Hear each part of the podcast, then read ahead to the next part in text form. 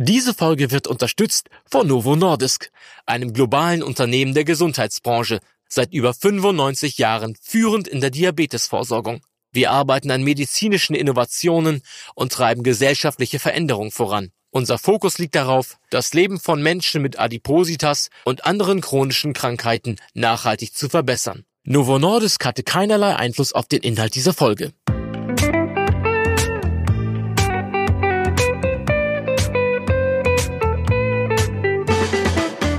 Dr. Med Matthias Riedel talkt ist Ihr Ernährungspodcast ohne schlechtes Gewissen. Welche Ernährungsweise ist wirklich gesund? Und wie kann ich mit meiner Ernährung Zivilisationskrankheiten entgegenwirken? Was sollte ich essen, wenn ich Übergewicht habe oder bereits zum Beispiel an Diabetes erkrankt bin? Wie vermeide ich Foodfallen? Und wie sehr leidet mein Essverhalten bei einem stressigen Alltag? Und wie kann ich mich nicht mit Diäten plagen? Ernährungsdoc Dr. Riedel hat die Antworten. Der ernährungsmedizinische Kopf des Magazins ist nicht gesund. Dr. Med Matthias Riedel gibt Ihnen in jeder Folge Tipps und Tricks für die tägliche ausgewogene und gesunde Ernährung.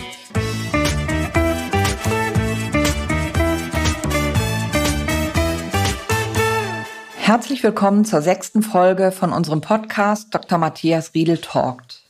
Unser Thema heute ist Kollateralschäden am Körper, welche Krankheiten bei Übergewicht drohen. Sie geistern unter einem recht schwammigen Begriff durch unseren Sprachschatz, die Zivilisationskrankheiten. Es sind Krankheiten, die uns ereilen, weil wir leben, wie wir leben. In einer Welt, in einer Zivilisation, die zwar modern ist, aber nicht gesund. Nicht nur Bewegungsmangel, sondern auch falsche Ernährung machten sie möglich. Fastfoodketten, Bäckereien, omnipräsente verarbeitete Nahrungsmittel, Pizzalieferdienste locken uns immer und überall 24 Stunden. Leider schmeckt schlechtes Essen, aber es ist nährstoffarm. Wir leben in einer Gesellschaft, in der es Essen im Überfluss gibt. Und Überfluss macht uns übergewichtig und krank. Ich spreche heute mit Dr. Matthias Riedel über dieses Thema. Herzlich willkommen. Ja, vielen Dank für die Einladung, Caroline Streck. Was genau sind Zivilisationskrankheiten? Wie definieren sie sich? Ja, Zivilisationskrankheiten sind direkte Folgen einer nicht artgerechten, ich sag's mal krass, einer nicht artgerechten Menschenhaltung. Weil wir haben uns so daran gewöhnt, uns Gedanken zu machen, wie Tiere gehalten werden sollen, wie sie leben müssen, damit sie gesund bleiben. Und wir werden krank durch das Leben, das wir haben. Ergo sind wir nicht artgerecht gehalten. Wir halten uns nicht artgerecht. Und das hat etwas mit Bewegungsradius zu tun. Das hat etwas mit Stressvermeidung zu tun, mit Ruhe. Und das hat auch etwas zu tun und ganz besonders, dieser Grund wird immer wichtiger mit der falschen Ernährung und der falschen Komposition. Es sind also nicht einzelne Nahrungsmittel, die uns töten und krank machen, sondern es ist die falsche Komposition. Was sind die verbreitetsten Zivilisationskrankheiten? Ich fasse es mal so zusammen. Das, was der deutsche Arzt in seinen Praxen hat, sind zu 90 Prozent Erkrankungen, die mit falscher Lebensweise zusammenhängen. 90 Prozent. Also insbesondere mein Zentrum für Diabetes und Ernährungsmedizin und angrenzende Fachgebiete im Medikum Hamburg gäbe es nicht mit den 50.000 Patienten pro Jahr, wenn wir uns, wenn wir artgerecht leben würden. Äh, da ist, gehören eben ganz viele Erkrankungen dazu, an die wir uns langsam gewöhnt haben. Gallensteine beispielsweise oder Bluthochdruck, Arterienverkalkung, Herzinfarkte, Gicht, Fettleber, das hat schon jeder zweite Deutsche. Äh, das wäre eigentlich für mich schon ein Grund, dass die Bundesregierung eine Taskforce einsetzt, äh, um dagegen vorzugehen. Aber das schleppt sich alles. Aber dann gibt es noch eine ganze große Gruppe von Erkrankungen, die nicht direkt durch falsche Ernährung entstehen, sondern durch Ernähr falsche Ernährung gefördert werden. Und das ist dann der große Rest von dem, was wir so alles haben. Zum Beispiel hm, Natürlich entsteht die Arthrose eben nicht nur äh, durch falsche Ernährung, aber sie wird gefördert und tritt früher auf Arthrose kann entstehen natürlich auch durch Beschädigungen beim Sport, aber eben auch durch eine Überlastung und Entzündungen entstehen auch durch oder werden unterhalten auch durch ähm, falsche Ernährung. Und wir wissen mittlerweile auch, dass Depressionen, psychiatrische Erkrankungen, neurologische Erkrankungen, dass die auch durch Wir sagen dann getriggert, also mit ausgelöst werden durch falsche Ernährung, durch falsche Lebensweise. Der Klassiker, der also äh, zu äh, über 90 Prozent äh, durch falsche Ernährung und Lebensweise verursacht, ist der Typ 2 Diabetes. Und der erreicht ja bei uns in der Bevölkerung schon Häufigkeiten bis zu einem Viertel, ein Drittel der Bevölkerung, wenn wir bei den über 70-Jährigen sind. Jetzt könnte man denken, na ja, dann ist das vielleicht einfach eine Altersfolge. Nein, ist es nicht. Wenn wir Sind Sie so nett und erklären einmal noch mal kurz, weil das bei vielen Menschen äh, durcheinander geht, Typ 1 und Typ 2? Genau, Typ 1 äh, und Typ 2 Diabetes, das sind zwei Erkrankungen, die sich mit dem gleichen äußern, nämlich mit erhöhten Blutzuckerwerten. Aber eigentlich sind es zwei völlig unterschiedliche Erkrankungen, weil beim Typ 1 Diabetes beginnt der Körper die insulinproduzierenden Zellen in der Bauchspeicheldrüse zu zerstören als Autoimmunprozess. Das kann schon im Kindesalter passieren, passiert aber auch bis ins hohe Alter. Und beim Typ 2 Diabetes ist es einfach so, dass diese insulinproduzierenden Zellen einfach durch die Lebensweise komplett überlastet werden. Also die schaffen es einfach nicht mehr den Bedarf an Insulin herzustellen, um den Blutzuckerspiegel auf ein normales Maß zu senken, weil da einfach zu, zu viel Zucker ankommt und weil der Körper zu groß geworden ist und das macht dann den Typ 2 Diabetes. Da sind die Ursachen komplett unterschiedlich. Wir wissen allerdings beim Typ 1 Diabetes interessanterweise auch, dass es da eine Nord-Süd-Gefälle gibt, nicht? Also es wird sicherlich auch Zusammenhänge äh, Hänge geben mit der Art der Ernährung. Also am Mittelmeer haben wir dann eher äh, weniger Typ 1 und im Norden dann eher mehr Typ 1 äh, Diabetiker und vor allen Dingen die, die, die Rate an Typ 1 Diabetikern ist sogar leicht am Steigen. Also es scheint etwas auch damit zusammenzuhängen, wie wir leben, aber da sind wir noch intensiv am Forschen. Beim Typ 2 ist es ganz klar, wir sprechen da auch von einer Typ 2 Diabetes-Lawine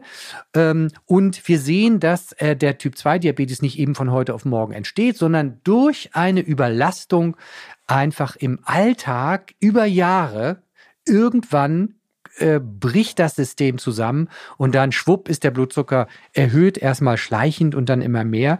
Ich gehe davon aus, dass so ein äh, Typ 2 Diabetes einen Vorlauf von 10 bis 15 Jahren hat, in denen man ihn auch noch verhindern könnte. Also das ist etwas, was uns auch wirtschaftlich und also auch von dem Leid, das an die Menschen rangetragen wird, eben enorm belastet. Und ähm, die Wahrscheinlichkeit, wenn Sie jetzt etwas sagen, eine Krankheit, dass die mit der Ernährung, mit der falschen Ernährung assoziiert, ist einfach groß. Also man braucht einfach nur mal die, die ganzen äh, Diagnosen äh, bei uns, zum Beispiel Asthma, das lässt sich auch durch richtige Ernährung vermindern, Allergieneigung, Neurodermitis, äh, die ganzen rheumatischen Erkrankungen. Also es fällt mir jetzt schwer, Sogar Krebs äh, äh, wird auch durch falsche Ernährung gefördert, wie so ganz klassische ernährungsassoziierte und übergewichtsassoziierte Krebsarten, wie jetzt ähm, Genitalkrebse bei Frauen, äh, äh, äh, Bauchspeicheldrüsenkrebs, Leberkrebs, ähm, äh, die gehören dazu, Brustkrebs. Äh, es fällt mir schwer, eine Erkrankung jetzt, fällt mir jetzt gar keine ein, die garantiert nicht irgendeinen Einfluss ähm, durch die Ernährung bekommt. Und wenn es eben eine verbesserte Heilung ist, äh, weil nämlich das Immunsystem natürlich, die Stärke und die Schwäche des Immunsystems natürlich ganz eklatant damit zusammenhängt, ob das Immunsystem alles zur Verfügung bekommt, um richtig zu funktionieren. Es ist ungefähr so, wenn Sie einen Handwerker losschicken und dem geben Sie einfach so einen, so einen gammeligen Hammer mit und einen völlig abgenudelten Schraubenzieher der macht ihnen das nicht so schön, ja. Und wir müssen unser Immunsystem wirklich mit allem versorgen, mit Eisen, mit Vitaminen, mit Spurenelementen, mit ausreichender Menge Eiweiß, weil die Abwehrzellen entstehen ja auch aus Eiweiß. Nur so ein Beispiel. Wenn Sie sagen, dass fast alle Krankheiten, die wir kennen, mit der Ernährung zusammenhängen, ist es nicht erstaunlich, dass die medizinische Disziplin, in der Sie arbeiten, so spät entstanden ist oder auch so spät eine Wertschätzung bekommen hat? Ja, das wundert mich immer wieder. Ich arbeite seit äh, über 20 Jahren im Bereich der Ernährungsmedizin und seit 30 Jahren in der Diabetologie. Und mich hat in der Diabetologie immer schon gestört, dass der ernährungsmedizinische Ansatz gar keine Rolle gespielt hat. Und deshalb habe ich das äh, eben auch vor, vor über 20 Jahren gemacht. Das gab erstmal sehr viel Stirnrunzeln und äh, äh Skepsis äh, äh, oder Schlimmeres. Das ist immer so, wenn, wenn man was Neues anfängt in der Medizin, dann gibt es erstmal immer von vorne den Wind. Äh, daran habe ich mich gewöhnt, aber wir konnten ja bei den NDR Ernährungsdocs zeigen, äh, wie gut das wirkt. Ähm, die Ernährungsmedizin ist eigentlich uralt. Äh, die alten Griechen hatten ja nicht viel in der Hand, aber sie haben gemerkt, dass es ein, eine, einen Zusammenhang gibt zwischen der Ernährung und Erkrankungen. Das ist dann äh, mit der Zeit in Vergessenheit geraten, weil ganz plötzlich Medikamente da waren, Antibiotika. Das waren natürlich tolle Heilsbringer, aber die Ernährung ist äh, dann äh, auf die hinteren Plätze äh, gerückt. Das Problem allerdings auch der Ernährungsmedizin ist, wir hatten lange keine guten Studien und wir haben auch jetzt nicht genug Studien, weil wer soll uns das bezahlen? Nicht? Soll uns das die Nahrungsmittelindustrie bezahlen? Soll uns das ähm, äh, das Bundesministerium für Ernährung und Landwirtschaft bezahlen? Es gibt nicht genug Geldgeber. Ist es denn mal die Fleischindustrie, die eine Studie bezahlt, dann heißt es hinterher gleich, na ja, das hat ja die Fleischindustrie bezahlt. Oder aber diese Studie wurde bezahlt von den Proteinpulverherstellern, also ist dann die vegane Seite sozusagen. Dann wird das auch wieder angezweifelt. Und es ist nicht auszuschließen, dass natürlich Geldgeber auch Einfluss auf Studien nehmen. Aber was wir nicht haben, ist, dass wir Studien haben, wo wir sagen, wir ernähren hier 20, 10, 20 Jahre lang Menschen mit dieser und jener Art und Weise und machen eine sogenannte randomisierte, äh, kontrollierte Studie, möglichst noch mit Placebo. Das geht nicht, weil jeder sieht, was er isst. Äh, und äh, ist, man kann es nicht verblinden. Und solche Studien sind irre teuer. Das heißt, wir, wir gucken immer, in den Studien in der Ernährungsmedizin gucken wir danach, was haben die Leute gegessen? Das heißt, wir fragen sie. Das ist die erste Unsicherheit, weil die Leute erinnern sich nicht genug. Und wie gut wurden diese Fragen aufgearbeitet? Und dann stellen wir fest, da haben wir dann Studien, na, über fünf bis zehn Jahre stellen wir fest, dass wer viel Fleisch isst, der hat ein erhöhtes Risiko zum Beispiel für Arterienverkalkung. Ja, das kann man auch für, für Wurst nachweisen. Die Unterschiede sind aber nicht gigantisch. Muss man auch dazu sagen, dass wer viel, wer das Vegetarier, die weniger Fleisch essen, natürlich sowieso schon gesund gesünder leben und mehr auf, auf ihren Lebenswandel achten. Also was ich sagen will, ist, wir haben Studien, die geben deutliche Hinweise. Äh, die geben aber nie hundertprozentige Beweise. Und das macht natürlich die Ernährungsmedizin anfällig. Es gibt auch viel Streit in der Ernährungsmedizin über die Auslegung von Studien. Aber die Studien sind ja nicht alles, was wir haben, sondern wir können auch mal gucken, wenn wir von Zivilisationskrankheiten sprechen, dann gucken wir uns doch einmal an, seit wann bestehen diese Zivilisationskrankheiten und wie sieht es in anderen Zivilisationen aus? Wie sieht es beispielsweise bei Naturvölkern aus? Und wenn wir dann feststellen, dass Naturvölker eben diese Erkrankungen alle nicht haben, dann ist die Definition einer Erkrankung als Zivilisationskrankheit gerechtfertigt. Wir wissen, dass junge Menschen schon erste Anzeichen von Arteriosklerose haben. Das wissen wir auch aus ähm, Sektionen von äh, äh Vietnam. Toten, junge Männer, schon erste Zeichen von Arteriosklerose. Das finden wir bei Naturvölkern nicht. Da finden wir sogar noch im mittleren Alter und im höheren Alter sehr selten fortgeschrittene Arterienverkalkung. Und so müssen wir leider sagen, dass unsere Haupttodesursache, nämlich die Arterienverkalkung, die in Herzinfarkt und Schlaganfall mündet, dass das Zivilisationskrankheiten sind. Und das ist nicht richtig begriffen worden. Und wenn es so ist, dann müsste jeder Herzinfarktpatient auch eine Ernährungstherapie im Krankenhaus bekommen. Bekommt er nicht. Manchmal wird ja noch nicht mal der latente, also der nicht entdeckte Diabetes richtig behandelt, wenn die Blutzuckerwerte schon kurz vor knapp sind, reagiert in Deutschland die Medizinszene noch nicht genug. Und das ist halt, ähm, das ist auch etwas, was ich immer noch nicht so verstehe, dass wir äh, mit der Ernährungsmedizin nicht früh genug präventiv rankommen. Zu mir kommen die Patienten, die sind 10, 20 Jahre zu Pontius und Pilatus gelaufen. Und dann denke ich, oh schade, dass du nicht eher gekommen bist. Je später man daran geht, äh, desto schlechter natürlich die Aussichten. Ich will mal so sagen, die Ernährungsmedizin, auch die jetzt Fuß darauf, dass ähm, Zivilisationskrankheiten zu behandeln sind, greift von der Augenheilkunde bis zur Zahnmedizin, kann in jedem Fach proaktiv und Gutes bewirken und dort Zivilisationskrankheiten verhindern. Ich spreche jetzt auch mal solche, solche schlimmen Sachen an, wie zum Beispiel die Makuladegeneration, also eine fortschreitende Augenerkrankung, die den schönsten Fleck bei uns im Auge, nämlich den gelben Fleck, langsam zerstört und zur Erblindung führt. Und diese Zivilisationskrankheit, die hat man genetisch in der Familie, ähm, aber die kann man auch versuchen, durch Ernährung auszubremsen. Und darum geht es. Ja, es geht eben darum, in der Ernährungsmedizin Zivilisationskrankheiten zu verhindern, zu therapieren, zu lindern und idealerweise vorzubeugen oder zur Verlangsamung. Das alles kann die Ernährungstherapie und deshalb muss ich klar den Satz sagen, Zivilisationskrankheiten müssen nicht sein. Ist da ein Wille, interdisziplinär zu arbeiten? Sind die Kollegen, Sie sprachen die ganzen Fachbereiche an, die tatsächlich da auch ansetzen können, beziehungsweise das Ganze vernetzt denkend behandeln könnten. Ist dieses Bewusstsein bei den Ärzten so vorangeschritten, dass wir sagen können, ja, es wird immer mitgedacht? Nein, äh, das noch nicht. Äh, das ist aber auch, das nehme ich jetzt auch meinen Kollegen gar nicht übel, weil wir wissen aus der Erfahrung, dass neue Erkenntnisse, und leider sind diese Erkenntnisse relativ neu, äh, dass neue Erkenntnisse in der Medizin 20 bis 30 Jahre brauchen, um wirklich komplett einmal die gesamte Medizinszene zu durchsetzen und wirklich anzukommen. Nun äh, muss man sich das mal vorstellen. Ich mache seit 20 Jahren Ernährungsmedizin und dachte, das machen bestimmt bald alle nach. Ja, äh, ich bin da sehr lange äh, tatsächlich äh, alleine geblieben. Ähm, es sind immer mehr, die das auch machen, ja. Ähm, aber äh, alle, die in meinem Alter sind, die über 50 sind, die meisten Ärzte, die über 50 sind, die haben halt eine Medizin gelernt, die machen sie traditionellerweise und einen Schwenk zu machen und sich in der Ernährungsmedizin fortzubilden, das ist natürlich ein richtiges Querschnittsfach, weil, weil letztlich müsste sich jeder Arzt, äh, jede Fachrichtung in Ernährungsmedizin fortbilden. Aber das, äh, ja, das ist natürlich äh, ziemlich viel, viel Arbeit, weil, äh, weil es ist ein anderes Denken auch dabei. Und äh, die, ähm, äh, die jetzt nachwachsende Generation, ich sehe das auch in den Bewerbungen, bei uns sehe ich, dass die Bewerber, die, die jungen Ärzte unter 40, die sind es, die sagen, ich will das. Da, da kommen, kommt eine, eine junge Oberärztin aus der, äh, aus der ähm, zentralen Aufnahme eines großen Krankenhauses und die sagt, ich sehe das ganze Elend hier die ganze Nacht, den ganzen Tag reintrudeln.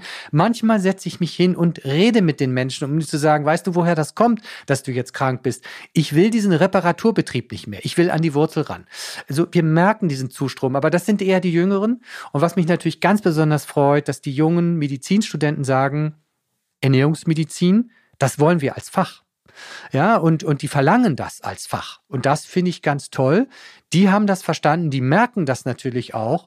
Das sind junge Menschen, die kommen in die Krankenhäuser und denken, meine Güte, haben sich die alle krank gelebt, ja. Und die sagen, das kann so nicht bleiben. Die merken das sofort. Meine Generation ist ja langsam alt geworden in einer von Zivilisationskrankheiten geschwängerten Welt, wo die Zivilisationskrankheiten immer mehr zugenommen haben. Als ich junger Arzt war, da war eine, eine erhöhte Leberwerte war fast zu 90 Prozent auf eine Hepatitis zurückzuführen oder Alkoholgenuss. Das ist nicht mehr so. Mittlerweile ist es die Fettleber, die zu erhöhten Leberwerten führt. Das heißt, in meinen 30 Jahren Erfahrung haben die Zivilisationskranken eine Explosion erfahren, äh, die äh, uns am Ende krank machen. Und deshalb wird es jetzt an allen Universitäten äh, Wahlpflichtfächer geben für Ernährungsmedizin. Und damit kommt dann der Durchbruch. Das wird die neue Generation sein, die das wie selbstverständlich macht. Für alle anderen ist es natürlich ein bisschen schwer. Es ist ein bisschen umlernen, nicht? Wenn sie, wenn, wenn sie mit Hammer und Meißel Meißel haben gelernt, umzugehen und da kommt plötzlich einer und sagt, wir wollen jetzt hier mal was mit Holz machen. Da muss man sagen, wie, wie macht man das mit Holz? Und das ist natürlich dieses Handwerkszeug. Ich weiß selber, wie das ist. Wir müssen sehr interdisziplinär arbeiten. Wir müssen mit Diätfachberufen arbeiten. Und nur diese enge Verzahnung macht es auch möglich. Deshalb ist es für den einzelnen Arzt in seiner Praxis sehr schwer möglich, die Ernährungstherapie dort anzubieten, weil er braucht Fachleute, er muss sich fortbilden. Aber ich bin ja schon zufrieden, wenn er überweist in ein Zentrum, um den Menschen eine Chance zu geben, äh, da etwas zu ändern. Aber, aber insgesamt, ähm, ich, ich war zwischendurch mal frustrierter, äh, auch als ich sehr viel Gegenwind bekommen habe. Ich, ich kann es auch hier ruhig sagen, ich bin äh, vor 20 Jahren auch äh, da äh, durchaus als Scharlatan äh, verschrien worden. Viele Ärzte haben ihren Patienten verboten, in die Ernährungstherapie zu kommen. Und die Patienten haben dann gesagt, oh, kein Brief an meinen Hausarzt, das soll er gar nicht wissen. Ähm, mittlerweile sind die Hausärzte selber da und sagen, oh, ich kann nicht mehr, können Sie mir helfen. Also das ist jetzt etablierte Fachrichtung. Ja, wir sind aus der Schmuddelecke, aus dem Hokuspokus raus. Und äh, man sieht's ja auch im Fernsehen, äh, was wir leisten. Wir sehen das an, an, an den Büchern und an der Rückmeldung. Ich erinnere mich an eine Rückmeldung, wo, wo eine äh, Patientin schrieb, ich sollte Insulin bekommen Aber habe ich ja im Fernsehen gesehen, dass das nicht so gut ist. Also habe ich mir ihr Buch gekauft, 2080-Prinzip, 15 Kilo abgenommen, Diabetes weg, Bluthochdruck weg. So, ähm, das sind natürlich Erfahrungen, die die Ärzte auch allalong überall machen müssen, die die Patienten auch machen müssen. Die sind überglücklich, diese Menschen. Und so muss es laufen. So wird es in 20 Jahren auch laufen, wenn ich längst in Rente bin. Ja. Erklären Sie doch bitte unseren Zuhörern äh, das Medikum. Das, das ist ähm, äh, das Institut, bei dem Sie ähm, für das Sie arbeiten, für das Sie brennen. Wie sieht dieses Institut aus? Sind dort verschiedene Fachdisziplinen, die ähm, äh, mit Ihnen zusammenarbeiten? Sind dort Ökotrophologinnen, Ökotrophologen, die äh, Gerichte entwickeln, äh, die äh, bei bestimmten Krankheitsbildern helfen? Genau. So ist das. Äh, also ich, ich erinnere mich an eine Veröffentlichung von Professor Miller der, äh, von der Harvard University. Der hat sich einmal äh, vor über zehn Jahren das deutsche Gesundheitswesen angeguckt. Und der hat gesagt, es ist ja alles nicht schlecht, wie es hier läuft, aber hier dreht es sich gar nicht um den Patienten, sondern hier geht es um die Anbieter. Ähm, das hört sich auf den ersten Blick erstmal ein bisschen paradox an, aber Miller hat völlig recht. Wir haben einen orthopädisches Zentrum, wir haben ein kardiologisches Zentrum, wir haben hier ein Augenzentrum. Also es geht, ist sehr anbieterorientiert. Ich, ich will das auch gar nicht äh, schlecht reden, weil wenn ich ein teures Gerät kaufe, dann will ich das natürlich 24 Stunden auslasten. Ist klar. Aber so ein Patient, der kommt mit seinen Herzbeschwerden in eine Praxis und der Arzt sagt, ich kann da nichts finden, also das Herz ist gesund. Aber ich habe trotzdem Beschwerden. Ja, mir jetzt egal, wo du jetzt hingehst. Und das ist das Problem. Wir gucken uns den Patienten in der Gesamtheit an und dafür haben wir natürlich auch Fachrichtungen. Ich bin eben äh, auf den Gedanken gekommen, die Ernährungsmedizin als Fach voll mit zu integrieren aus der Diabetologie, weil ich gesehen habe, dass Menschen mit Typ 2 Diabetes mit viel zu viel Insulin immer dicker geworden sind und daran verstorben sind. Das muss man so sagen. Das Elend wollte ich nicht länger mitmachen. Deshalb habe ich die Abteilung für Ernährungsmedizin gegründet, um den Menschen eine Alternative anzubieten zu einer endlosen Steigerung äh, der, der Insulin Insulindosis. Wir haben das alle bei Sigmar Gabriel gesehen, nicht? Er wurde immer dicker und hatte auch äh, hohe Insulindosen. Das muss alles nicht sein. Ähm, und deshalb haben wir die Ernährungsmedizin dazugenommen. Und für uns ist der Patient das Zentrum. Angefangen haben wir mit dem Diabetiker. Der Diabetiker kann Herzprobleme haben, dafür haben wir den Kardiologen. Der kann Augenprobleme haben, dafür ist der Augenarzt da. Und der hat mit Sicherheit Ernährungsprobleme, dafür ist die Ernährungstherapie da. Der hat auch Allgemeinprobleme, dafür hat er den Hausarzt, Naturheilkunde. Er wird auch alt, da haben wir die Geriatrie. Also wir haben fast zehn äh, Fachrichtungen. Natürlich gibt's auch psychische Probleme, da ist der Psychologe noch mit dabei. Also wir haben versucht, alles zu gruppieren, ähm, äh, was wir die, die Fachleute nennen das das One-Stop-Shopping, also einmal stoppen. Äh, das ist wie beim, beim Boxenstopp, beim Rennen. Da kommt also auch gleich der Reifenwechsel, Öldruck wird kontrolliert und hier und schnell wird das repariert. So Ganz so schnell ist das bei uns natürlich nicht, aber die Idee ist dabei und eben nicht, sie gehen dahin und der Arzt sagt, ja, Bauchschmerzen haben sie, ja, weiß ich nicht, gucke ich mal in den Darm rein, kann nichts finden, haben immer noch Bauchschmerzen, ja, kann ich jetzt auch nichts machen. Wir kümmern uns um die Ursachen der Bauchschmerzen. Wir gucken, ist die Diagnostik richtig gemacht worden, schicken ihn noch mal irgendwo hin, der pendelt wieder zu uns zurück. Wir bleiben zuständig und gucken, was können wir mit der Ernährung machen, was können wir mit der Psyche machen. All diese Dinge muss man zentral organisieren. Das ist ist die, Medizin der Zukunft. Aber ich muss auch sagen, ähm, es ist natürlich preisgünstiger und wirtschaftlicher, sich ein Echogerät zu kaufen äh, und da äh, drei, vier Ärzte dran arbeiten zu lassen äh, den ganzen Tag, als sich eine Kardiologin zu haben und die äh, das Echogerät steht den halben Tag leer. Das kostet uns viel Geld. Also man wird, ich sag mal so, wirtschaftlich ist das nicht und gerade auch die Ernährungsmedizin blieb gute 15, 18 Jahre rot von den Zahlen her.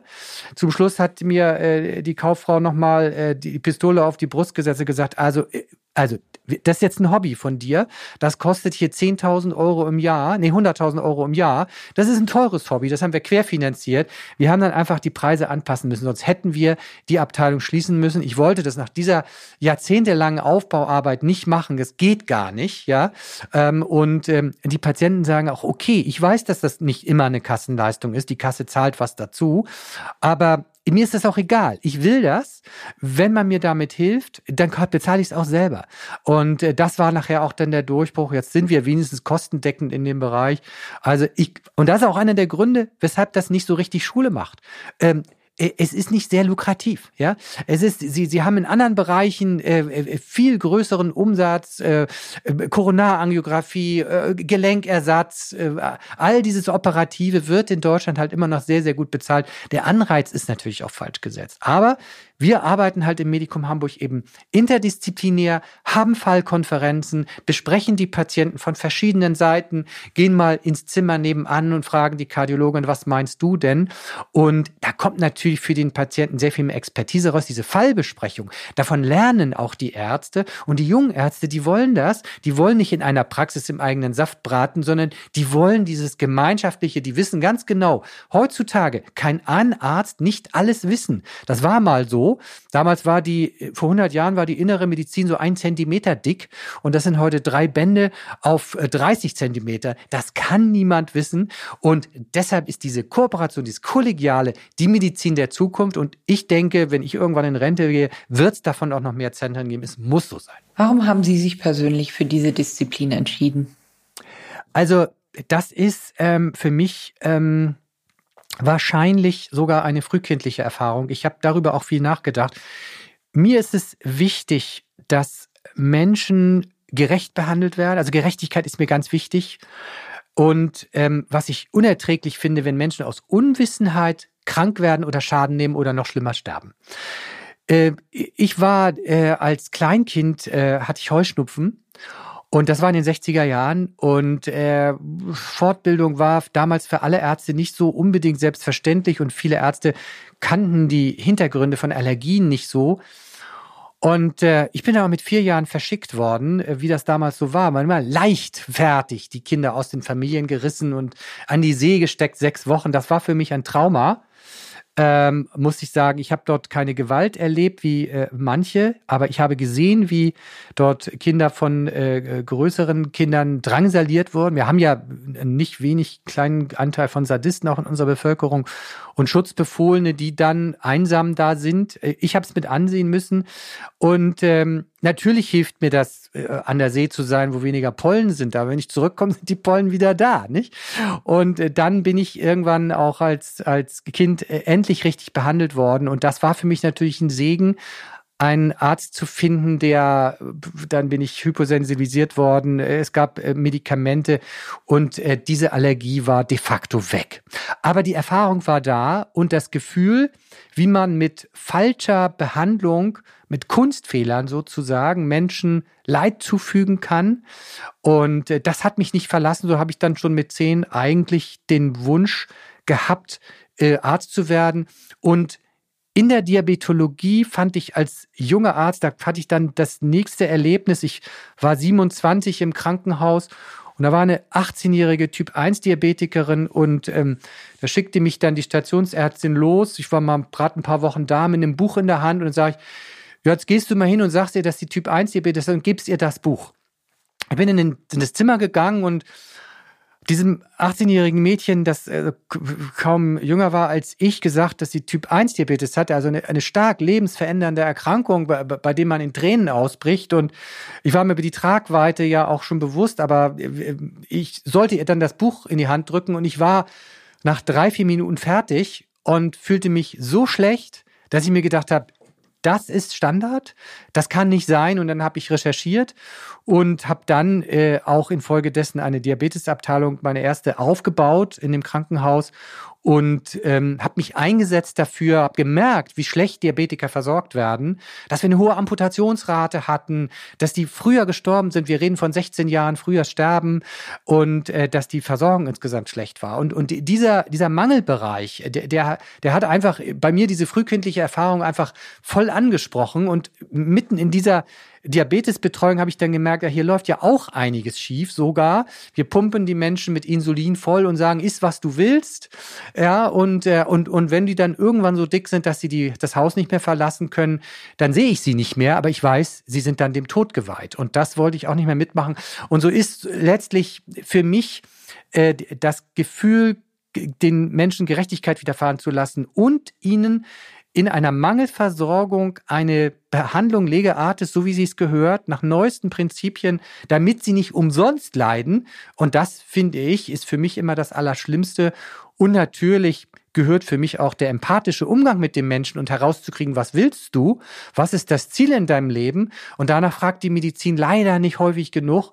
Aber damit kommt man mit dem Patienten ja auch am weitesten, wenn ich ihm bei seinen Zielen helfe, dahin zu kommen, wo er hin will. Dazu muss ich erstmal mit ihm reden. Und natürlich ist das, sind das kommunikative Fächer und ich kann mich im OP, ich sehe mich gar nicht im OP, das ist nicht meins. Für mich ist es mit Menschen zu reden, zu hören, was er will und wie ich ihm helfen kann.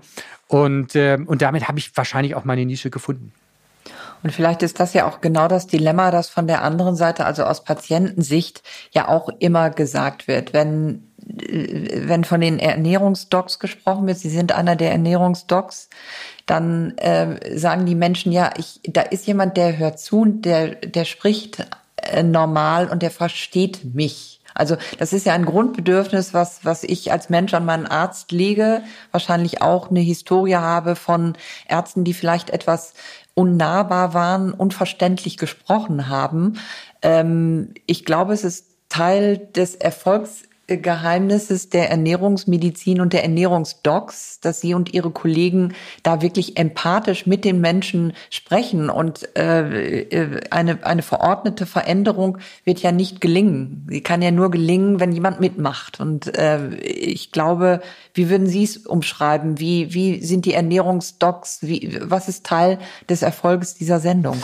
Ja, ähm der, der wichtigste Teil äh, dieser, der, des Erfolgskonzeptes ist einfach, dass wir zeigen können, erstmalig, dass wir einer breiten Masse zeigen können und auch den Ärzten zeigen können, was Ernährung bewirken kann. Und äh, das gab es ja so vorher nicht. Ich, ich habe dann gesagt, ja, das funktioniert, das wirkt. Aber wo sind die Beispiele? Weil wenn die Medizin solche Beispiele nicht bieten kann, die Studienlage schlecht ist und wir nicht solche Beispiele haben, äh, dann glaubt mir das keiner. Und es ist ein bisschen so, wenn Sie, ähm, wenn wir mal zurückverfolgen, alle Ärzte, die etwas Neues gemacht haben, denen wird erstmal nicht geglaubt. Äh, äh, ob das jetzt Semmelweis ist mit, mit der Händedesinfektion oder die Entdecker vom Helicobacter-Bakterium, was Magengeschwüre verursacht. Das ist jetzt mal gerade erst 30 Jahre her. Die haben den Nobelpreis bekommen, aber als sie ihre Forschungsergebnisse präsentiert haben, gab es Tumulte im Kongress und man hat verlangt, sie aus dem Internisten, aus der australischen Internistenvereinigung rauszuschmeißen. Das ist das, was man erstmal erleben muss. Und wenn man aber zeigen kann, dass es funktioniert, dann ist die Ärzteschaft natürlich auch mit dabei. Aber wir brauchen diese Beispiele. Dazu kommt noch, dass die äh, NDR-Redaktion unheimlich viel Geld da reinsteckt. Es ist eine Premium-Hochglanzproduktion mit großem Aufwand. Wir brauchen für jede Drehminute über eine Stunde äh, an Drehzeit, manchmal sogar zwei. Es, es wird unheimlich viel Aufwand Aufwand betrieben mit mehreren Kameras und, ähm, und damit haben wir auch die Möglichkeit, uns äh, die Geschichte wirklich gut zu erzählen. Und äh, das ist natürlich ähm, eine, eine der Gründe, weshalb es auch ähm, äh, funktioniert und weshalb es, wir auch eben zeigen können. Äh, guckt mal, und viele sagen, Mensch, äh, das hätte ich nicht gedacht. Und dieses, das hätte ich nicht gedacht, ist dieses Aha-Erlebnis dabei, was nicht nur Menschen haben, die keine Ärzte sind, sondern auch Ärzte haben, die sagen, oh la la, das hätte ich nicht gedacht. Und das hat für uns den Turnaround gemacht. Das hat auch mit dazu geführt, dass wir jetzt die Fachrichtung Ernährungsmedizin wirklich, äh, der Deutsche Ärztetag vor zwei Jahren gesagt hat, wir machen das jetzt, wir brauchen das. Äh, und normalerweise braucht eine neue Fachrichtung immer 20, 30 Jahre, um so langsam durchzukommen. Äh, und, und bis, Ärzte sind ja doch so ein bisschen konservativ und die fragen sich, na ja, Ernährung, das habe ich ja immer mitgemacht. Was wollen die jetzt? Was machen die anders? Es ist ja auch immer so ein bisschen Vorwurf an das Establishment, wenn da welche daherkommen. So, wie bei den Anästhesisten. Das war eine der letzten großen Fachrichtungen, die neu dazugekommen sind. Da haben die Chirurgen, die Alten erstmal gesagt, vor 40, 50 Jahren haben sie gesagt, wieso Narkose? Also Wattebausch mit Ethertränken, Chloroform, das haben wir immer selber gemacht. Dass dabei mehr gestorben sind, als wenn es ein Anästhesist macht, das musste sich erstmal durchsetzen. Und, und so braucht halt äh, äh eine neue äh, Fachrichtung immer auch Beispiele, Gesichter. Ähm, und das hat uns natürlich sehr geholfen. Was wir auch anders machen, und das äh, erlebe ich auch in der Reaktion der Menschen, das ist Empathie. Und Empathie hat man oder man hat sie nicht Aber das Tolle dabei ist, Empathie kann man lernen. Und ein Arzt muss empathisch sein. Er muss nicht mitleiden, aber er muss empathisch sein. Und ich freue mich, wenn ich von den, wir machen ja, haben ja auch, machen sie ja auch Lehrpraxis äh, für zwei Universitäten und ich höre von den Studenten, die haben Empathiekurse. Ja, ganz toll. Hatten ja? Sie die früher? Nein, die hatten Nein. wir nicht. Die hatten wir nicht. Ich habe mich nachher als Diabetologe darum gekümmert, dass ich äh, Kommunikationskurse mache, wie kommuniziere ich, patientenorientiertes Gespräch, all solche Dinge. Das habe ich mir nach dem Studium äh, in meiner Facharztzeit halt selber äh, auch äh, zusammengesucht. Aber die jungen Studenten, die lernen Empathie, man kann das lernen.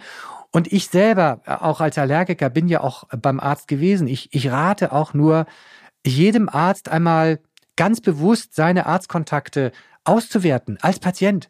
Und das beste Geschenk eigentlich, das ein Arzt bekommen kann, ist einmal selber Patient gewesen zu sein und mal sich zu fühlen als Patient, um zu merken, wie wirkt ein unempathischer Arzt auf mich? Wie wirkt ein kurz angebundener Arzt? Wie wird ein Arzt, der mich nicht anguckt, auf mich?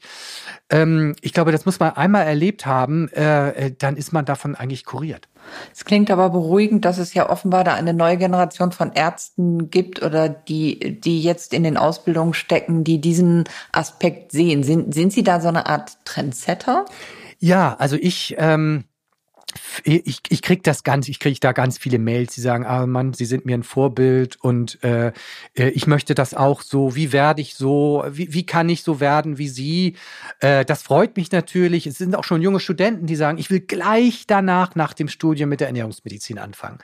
Dann sage ich, du musst aber erstmal richtiger Facharzt werden. Du musst ja die Breite, weil wir decken ja von der Neurologie über die Rheumatologie, Augenheilkunde, Zahnmedizin. Da müssen wir überall Ahnung von haben. Man braucht Erfahrung. Äh, und deshalb muss man erstmal einen Facharzt machen, ob Allgemeinmedizin oder Internist oder egal, äh, um dann in die Ernährungsmedizin einzusteigen. Das ist sozusagen dann ein, eine Ausbildung on top. Also das äh, kriege ich ganz häufig gesagt. Das freut mich. Ich bin jetzt auch von einer Diätfachschule in Würzburg gebeten worden, Testimonial zu sein für ihre Aktion äh, gegen ähm, äh, Ausgrenzung von andersartigen Menschen, sage ich jetzt mal so, äh, gegen Rassismus eben. Da mache ich gerne mit, das finde ich toll. Und äh, ich sehe das, ich setze mich eben auch ein für die Diätfachberufe, für die Ökotrophologen, die Ernährungswissenschaftler und die Diätassistenten, weil das sind meine Kollegen. Mit denen arbeite ich Schulter an Schulter. Die sind für mich die wie die OP-Schwester im OP für den, für den Chirurgen. Ohne den kann der nicht operieren. Ich will fast sogar sagen, es ist mehr als eine OP-Schwester. Es ist einfach, es sind meine Kollegen, die wenn ich meine Ernährungsmedizin, die Anamnese, all das erfahren habe und gucke, wie habe ich die, die Medikamente sortiert, was muss noch gemacht werden und ich habe die Verfahren geklärt, dann geht es ins praktische Arbeiten mit dem Patienten und das sind meine gleichberechtigten Kollegen, die halt in dem Bereich mehr wissen als ich. Wir haben eine Schnittmenge und ohne die, muss ich ganz ehrlich sagen, würden wir, das ist ja auch bei den Ernährungsdocs so, das, was wir natürlich dort vor der Kamera zeigen, das sind natürlich die, ähm, die Konzentrate Experte unserer Therapie bei uns im Zentrum. Die sind natürlich bei uns gewesen im Zentrum und haben die Termine dort gemacht. Und wir setzen uns dann zusammen mit den Autoren und den Diätassistentinnen und, äh, und, und ich und, und dann überlegen wir, wie erzählen wir die Geschichte? Wie, wie zeigen wir, was den, den Durchbruch gebracht hat? Und diese Geschichte muss natürlich erzählt werden, aber die, die Arbeit, die, diese ganze Arbeit mit dem Menschen, die ist halt äh, bei uns im Zentrum gelaufen. Und das passiert eben nur mit Empathie, mit Patientenzentrierung und äh, und das spüren die Menschen auch. Die die sehen, ah, da wird zugehört, ja, äh, da gibt man nicht eher Ruhe als als bis man irgendwie eine Lösung hat, ja. Und wenn es auch nicht genug Ergebnis hat, dann ist es die Krankheitsverarbeitung und da kann man psychisch auch unterstützen. Und deshalb haben wir auch die Psychologen an Bord. Die haben wir jetzt auch bei dieser neuen Staffel und da haben wir auch äh, unsere Psychologen häufig zu Wort kommen lassen, weil es ist ganz wichtig, der Mensch ist dann natürlich in der Krankheitsverarbeitung auch Psyche und die müssen wir mit ins Boot holen. Wann ist ein Mensch, es ist ja eine fließende Linie, wann ist ein Mensch so übergewichtig, dass er Hilfe suchen muss? Wie würden ähm, Sie das definieren? Ja. Es gibt ja bestimmt, ähm, Sie haben eh von vielen Grauzonen gerade gesprochen, ja. aber das ist sicherlich etwas, wo sich viele Leute auch fragen und, und, und wenn Sie die Sendung sehen, wenn Sie äh, Ihre Zeitschrift kaufen, ist dich gesund, sich fragen, muss ich was tun? Bin ich an dem Punkt, wo ich etwas tun muss? Ja. Würden Sie diese ähm, Menschen ähm, auffordern, wenn sie sich nicht wohlfühlen, ist das der Punkt? Dann ist er schon überschritten.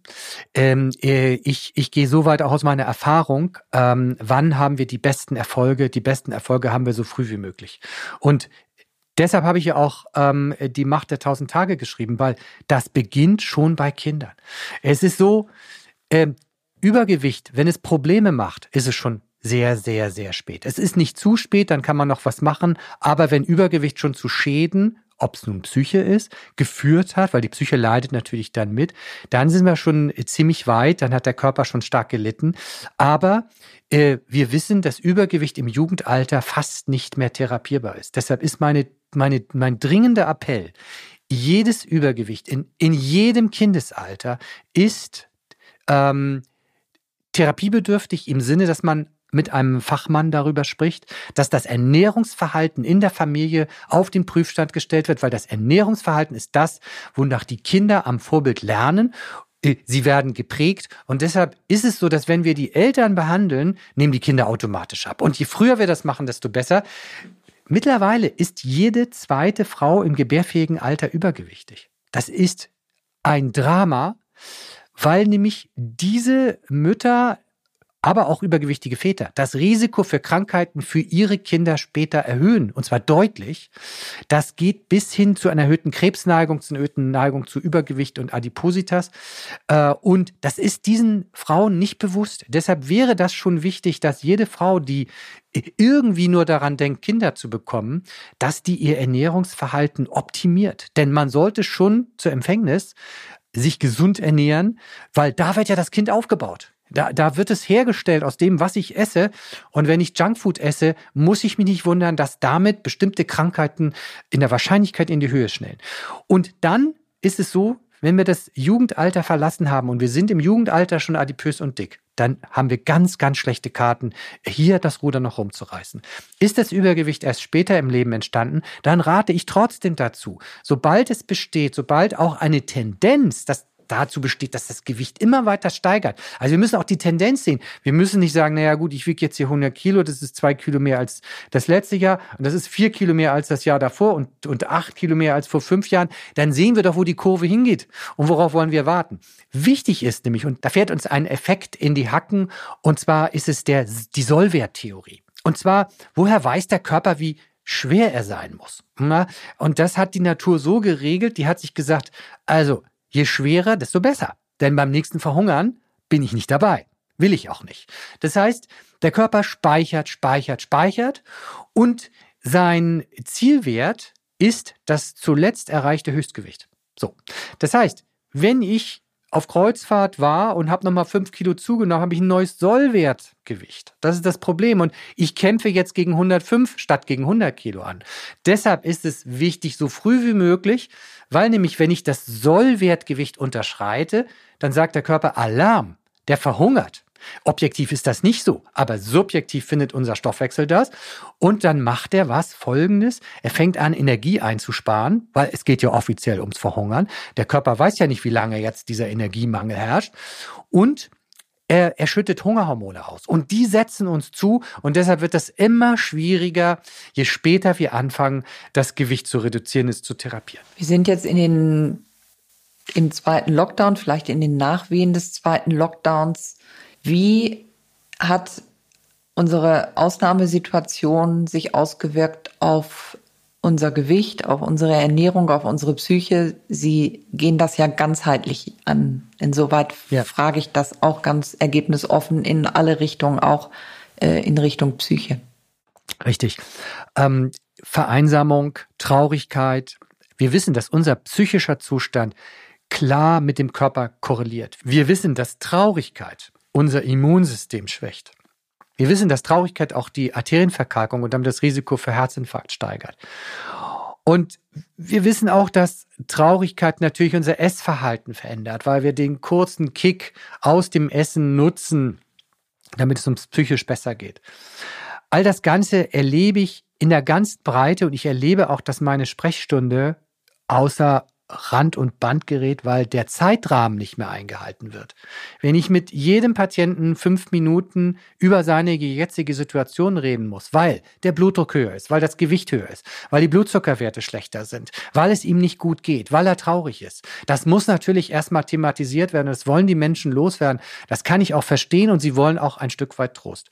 Das hat in der Breite sehr, sehr schlimme Auswirkungen, besonders bei alleinlebenden Menschen, die sich nicht mehr in Kontakte trauen und die äh, Rate an Gewichtssteigerung liegt zwischen im Minimum zwei, drei Kilo bis 15 Kilo im Lockdown. Und äh, wenn ich jetzt an die Sollwerttheorie erinnere, haben diese Menschen damit einen neuen Sollwert und äh, sind in der äh, Gesundheitskategorie einfach downgegradet, runtergerutscht und es ist schwierig, da wieder rauszukommen. Ist es möglich? Ja, es ist möglich äh, und äh, ich äh, kriege viele verzweifelte Mails. Da, da, da, das nimmt mich wirklich mit äh, und ähm, die sagen, ich, ich kann nicht mehr. Ich, äh, ich, ich äh, sehe auch keinen Sinn mehr. Ich, ich weiß, es ist jetzt immer schlimmer geworden und ähm, bitte helfen Sie mir. Und das äh, ist tragisch. Natürlich können wir da helfen. Äh, häufig ist ja noch nie richtig professionell geholfen worden, sondern es sind irgendwelche Diäten probiert worden oder eine Ernährungsberatung im Fitnessclub. Das will ich jetzt nicht schlecht reden, aber wer wirklich Probleme mit dem Gewicht hat, der muss in eine medizinisch-fachliche Ernährungstherapie und äh, da muss muss analysiert werden, woran liegt es, da muss geguckt werden, was kann ich besser machen, weil das aus eigener Kraft zu machen, das ist total schwer, weil sehr häufig wird das Falsche weggelassen und wir sagen, das war jetzt gar nicht nötig. Aber wenn es dir deine Lebensqualität beeinträchtigt, dann lass das, mach das. Wir haben noch andere Maßnahmen, die wir verwenden können. Und was wir eben dann machen, ist ein, ein, äh, ja, eine, ein, einen Maßschneiderei für die Ernährung und, und nicht so, eine Zwangsjacke wie Diät XY, die, die ja nicht passt und zwickt überall, so dass man sie nicht durchhält. Und äh, was viele Menschen dann eben auch sagen, sagen, also eigentlich habe ich gar nicht viel verändert. Das ist toll, aber wir haben darauf geachtet, dass das Wichtigste verändert wird. Das ist ja der Punkt. Ne? Und das wissen wir. Äh, und, und deshalb können wir abwägen, können sagen, okay, wenn dir das jetzt so wichtig ist, meinetwegen dein Gläschen Rotwein, mach das, ist okay. Äh, aber wir haben hier ganz was anderes. Versuch's doch mal hier, da den Zucker zu reduzieren, hier das Fett zu reduzieren mach die zwei bis drei Mahlzeiten Prinzip oder versuch mal Intervallfasten. All diese Dinge müssen individuell angepasst werden. Und das, äh, das äh, kann man nur mit Profihilfe machen. Erst recht, wenn man über zehn Kilo abzunehmen hat. Ein schwerwiegendes Problem, vor dem wir alle stehen. Noch ein abschließendes Wort. Sie erwähnten gerade im, im Nebensatz Diäten. Diäten sind für Sie? Obsolet. Also obsolet heißt ja in unserer äh, feinen Medizinersprache, äh, ist wichtig, dass man normal spricht. Ja, also äh, heißt also wirklich, die sind überholt. Ja, schlimmer noch, also sie sind äh, kontraindiziert. Also Diäten ähm, äh, bitte nicht zur, zur Gewichtsabnahme, weil Diäten funktionieren kurzfristig immer, weil jemand anders ja das Zepter übernimmt und sagt, du musst jetzt das essen und darfst das nicht essen. So, und daran hält man sich dann erstmal. Und wenn man das macht, dann nimmt man auch ab. Also da funktioniert ja sogar die, die äh, Hummer-Ananas-Diät, äh, die über 100 Jahre alt ist. Ja, wenn ich Eiweiß zu mir führe und nur äh, Hummer äh, esse und, und Ananas, ja, da ist zwar viel Zucker drin, aber wenn ich eben nichts anderes esse, das ist eine kohlenhydratarme Ernährung am Ende schon, dann nehme ich natürlich ab. Aber das hängt uns ja zum Halse raus, weil es widerspricht ja auch einer abwechslungsreichen Ernährung. Und die abwechslungsreiche Ernährung ist auch die gesunde Ernährung. Das ist eben wichtig. Wir brauchen eben verschiedene Produkte, äh, äh damit der Körper optimal versorgt ist. Also Diäten ähm, sind, gehören auf den Müllhaufen der Medizingeschichte. Sie finden aber immer noch statt. Nummer eins der Diäten ist, ist die Kohlsuppendiät. Ich fasse es nicht. Die, kommt die immer, kennen wir aber seit den 70er Jahren. Ja, ja, ich. genau. Ist ein Evergreen. Und äh, wir können gar nicht genug darüber aufklären, dass man das bitte sein lässt. Kohl ist gesund, ja, na klar. Aber ähm, er ist halt eiweißarm. Und eine eiweißarme Diät, und das ist ja schon mal das größte Übel, eine eiweißarme Diät führt auch zu Muskelabbau. Und man nimmt mit einer Kohlsuppendiät einmal ganz schnell vier Kilo ab, aber die Hälfte davon ist Muskulatur. Und äh, jeder, der ins Fitnessstudio geht, weiß, wie schwer das ist, zwei Kilo Muskulatur wieder aufzuarbeiten, besonders wenn man älter ist. Also Finger weg davon, die schaden. Ähm, deshalb ähm, äh, es muss eine eine individuell ähm, äh, Analyse, eine individuelle Analyse stattfinden und das macht man am besten eben äh, mit Abnehmen nach dem 2080-Prinzip oder äh, das äh, ist ja ab ähm, äh, Ende Januar erhältlich mit der My Food Doctor App, wo man sich seine Ernährung per App intelligent analysieren lassen kann und sich Stück für Stück an Veränderungen der Ernährung wie beim Profi heranführen kann. Nur so funktioniert es. Und ich sage es nochmal ganz klar. Ernähr Medizin ist individuell muss individuell sein. Und das ist der große neue Trend in der Medizin. Und die Ernährungsmedizin, die muss es noch viel mehr sein, weil jeder hat ja eine ganz andere Ernährungsgewohnheit, Vorlieben. Der ist anders geprägt worden in seiner Familie, in seinem sozialen Umfeld, im Mutterleib. Und das müssen wir berücksichtigen. Wir können Menschen noch nicht umprogrammieren wie in der Werkstatt äh, am, am, äh, am Computer und sagen, so, den programmiere ich jetzt mal hier auf äh, 300 Gramm Gemüse und dann läuft das. Das funktioniert ja nicht. Es muss ja auch schmecken. Denn jede Veränderung der Ernährung, die gegen Sattheit und Spaß beim Essen verstößt, und das trifft übrigens auf Diäten immer zu, äh, die hat ihr Ziel verfehlt. Und nur alle in individuell umgebauten Ernährungsformen, die sind tatsächlich ein Schlüssel zum Erfolg. Und das ist sozusagen das Neue, was noch nicht genug bekannt ist, aber ich hoffe bald zum Standard gehört. Vielen Dank für die leidenschaftlichen letzten Worte, Herr Dr. Riedel. Danke für das Gespräch. Ich bedanke mich auch. Danke. Diese Folge wurde unterstützt von Novo Nordisk, einem globalen Unternehmen der Gesundheitsbranche, dessen Fokus darauf liegt, das Leben von Menschen mit Adipositas und anderen chronischen Krankheiten nachhaltig zu verbessern. Novo Nordisk hatte keinerlei Einfluss auf den Inhalt dieser Folge.